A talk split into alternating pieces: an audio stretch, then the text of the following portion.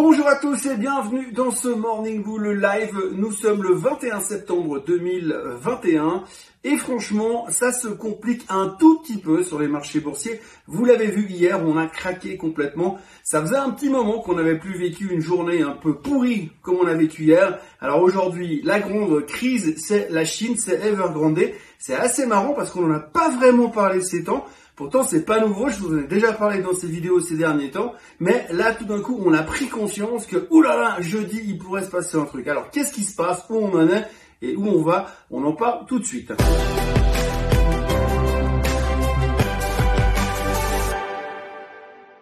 Alors donc, la thématique du jour et la thématique de la semaine, ce sera clairement Evergrande.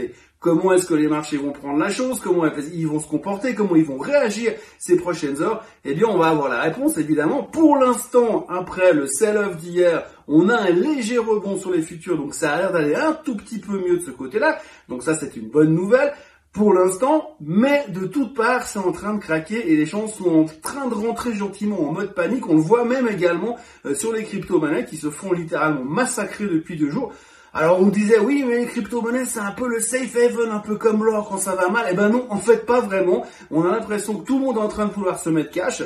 Donc on a eu un, une vente assez forte sur tout ce qui est Bitcoin, Ether. Enfin je vous, je vous laisserai regarder simplement sur les onglets crypto des sites internet. Mais globalement ça prend quand même assez, euh, ça fait quand même très très mal au niveau des cryptos et c'est assez violent pour le moment. Bref, ça on y reviendra une autre fois. Mais pour l'instant, qu'est-ce qui se passe au niveau de la Chine? Donc, ce conglomérat immobilier Evergrande, qui a une, date de, une dette de 300 milliards de dollars aujourd'hui, eh bien, euh, ils vont devoir payer des intérêts jeudi. Ça, je vous l'avais déjà expliqué. Non seulement jeudi, ils doivent payer 83 millions de dollars, mais en plus, le 29 septembre, ils doivent payer encore 42 millions de dollars, et ils ne les ont pas.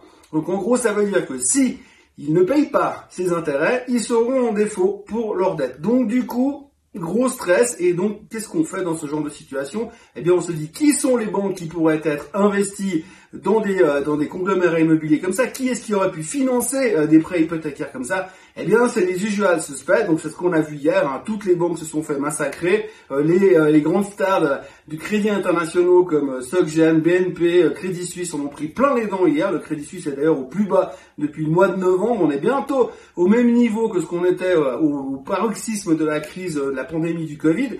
Et puis quand on regarde le graphique du Crédit Suisse, bah, franchement, on a l'impression que ça pourrait encore aller bien plus bas. Donc le stress est généralisé, l'inquiétude est totale, on a peur de la contagion et tout le monde se pose des questions et c'est le gros souci du moment, la contagion. Alors qu'est-ce que c'est la contagion? Eh bien on en sait foutrement rien. Tout ce qu'on sait c'est que si maintenant tout d'un coup bah, euh, Evergrande ne rembourse pas, bah, il y a des banques qui vont se retrouver avec des dettes et puis ils vont pas retrouver leur argent, donc euh, ça peut avoir des effets sur le bilan des banques. On connaît euh, les histoires de problématiques où vous avez des, des, grosses grosses dettes qui sont pas remboursées, donc ça pourrait se spreader un tout petit peu plus loin. Pour l'instant, il n'y a que 19 milliards de dollars sur les 300 milliards qui sont en dollars, donc globalement, ça devrait peut-être un peu limiter la contagion. En tout cas, quand on lit ce qu'on lit dans la presse d'aujourd'hui, eh bien, on a quand même le sentiment que la contagion devrait être maîtrisée. J'ai bien devrait parce qu'il n'y a rien de sûr, mais en tout cas, les experts on connaît leur efficacité, hein, 50-50. Les experts pensent qu'en tout cas la contagion devrait être maîtrisée et que ça devrait rester un problème chinois. Le problème, c'est que euh, si vous voulez, Evergrande, ça représente tellement d'emplois en Chine, on parle de plus de 3 millions d'emplois. Si tout part en vrille, c'est 3 millions d'emplois qui pourraient potentiellement passer à la trappe. S'il y a 3 millions d'emplois qui passent à la trappe, il va forcément y avoir des conséquences au niveau ralentissement économique. Et vous le savez très bien, quand la Chine ralentit, ça plaît pas vraiment au marché en général. Donc, il y a toujours cette crainte qui risque en fait de rester relativement présente. Donc le stress, il est là. A priori, ça devrait être contenu. D'ailleurs, on le voit aujourd'hui, les futurs sont meilleurs, on est plus plutôt positif, les gens jouent plutôt le rebond.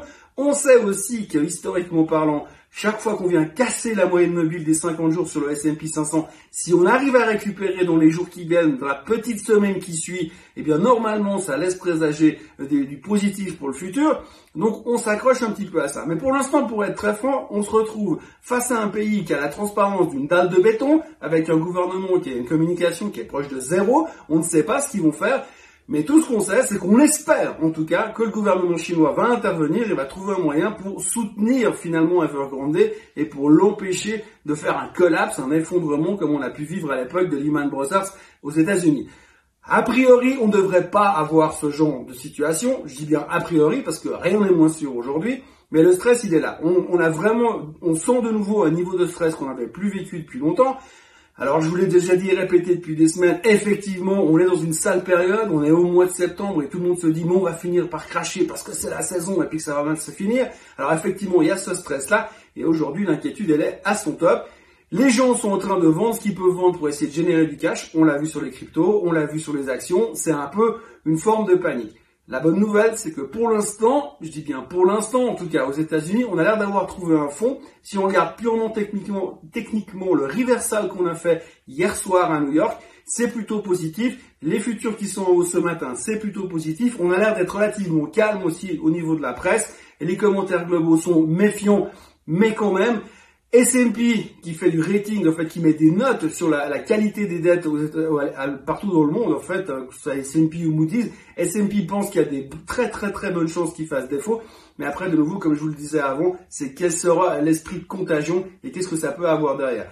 Alors il faut savoir qu'à chaque fois qu'on a des crises comme ça, euh, les crises asiatiques, on a déjà vécu ça dans la fin des années 90, à chaque fois qu'on a parlé de défaut de la dette euh, asiatique, eh bien c'était une catastrophe, on a eu des volatilités énormes et c'est pas parce que ça se calme aujourd'hui que c'est peut-être terminé. Donc, méfiance, aujourd'hui les gens ne sont plus dans un mode euh, stock picking, je fais de l'investissement parce que j'aime bien ces thématiques, là c'est un petit peu sauf qui peu pour le moment et on a les jetons. Et donc dans ce genre de situation c'est vraiment plus du global, c'est tout vendez tout et puis on verra plus tard et on n'est pas dans la réflexion. Donc ton jour de, de, marché c'est un peu la moissonneuse batteuse qui tourne à toute vitesse. Alors évitez de mettre les mains dedans si vous n'êtes pas sûr de ce que vous faites parce qu'on est vraiment dans une période de tension qu'on ne peut pas négliger parce qu'on a vraiment très peu de visibilité et même si les commentaires qu'on voit aujourd'hui sont relativement rassurants, eh bien il y a quand même un risque inhérent à une éventuelle correction un petit peu plus massive. Donc le maître mot aujourd'hui, c'est prudence. À côté de ça, on s'arrête pas là, hein, parce qu'aujourd'hui, il y a le meeting de la Fed. Hein. Donc aujourd'hui et demain,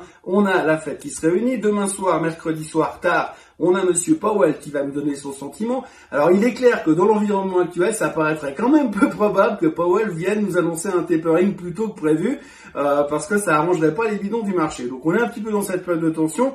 Je suppose que vu ce que Powell a fait jusqu'à maintenant, il va pas être suffisamment idiot pour venir nous sortir un truc qui pourrait encore déstabiliser encore un peu plus le marché, euh, mais on sait jamais. En tout cas, pour l'instant, entre aujourd'hui et demain, on est un peu, dans cette, on est un peu dans cette période de no man's land où finalement, on sait pas trop comment ça va se terminer.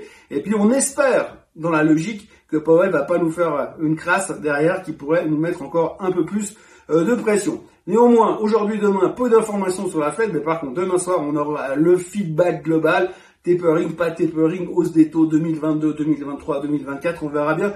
Mais on peut espérer en tout cas que la communication devrait être bien léchée, bien soignée pour avoir une réponse relativement claire par rapport à, ce que Powell va faire. Mais en tout cas, il devrait être très prudent et gentil pour pas remettre de l'huile sur le feu par rapport à ce qu'on vit déjà du côté d'Evergrande. Et puis au-delà de la Fed, eh bien, on ne peut pas négliger le fait qu'il y a encore en plus de tout ça, en plus de la Fed, en plus d'Evergrande, eh bien, on a encore le plafond de la dette. Alors, je vous l'ai déjà dit hier, le plafond de la dette, pour moi, c'est du pipeau.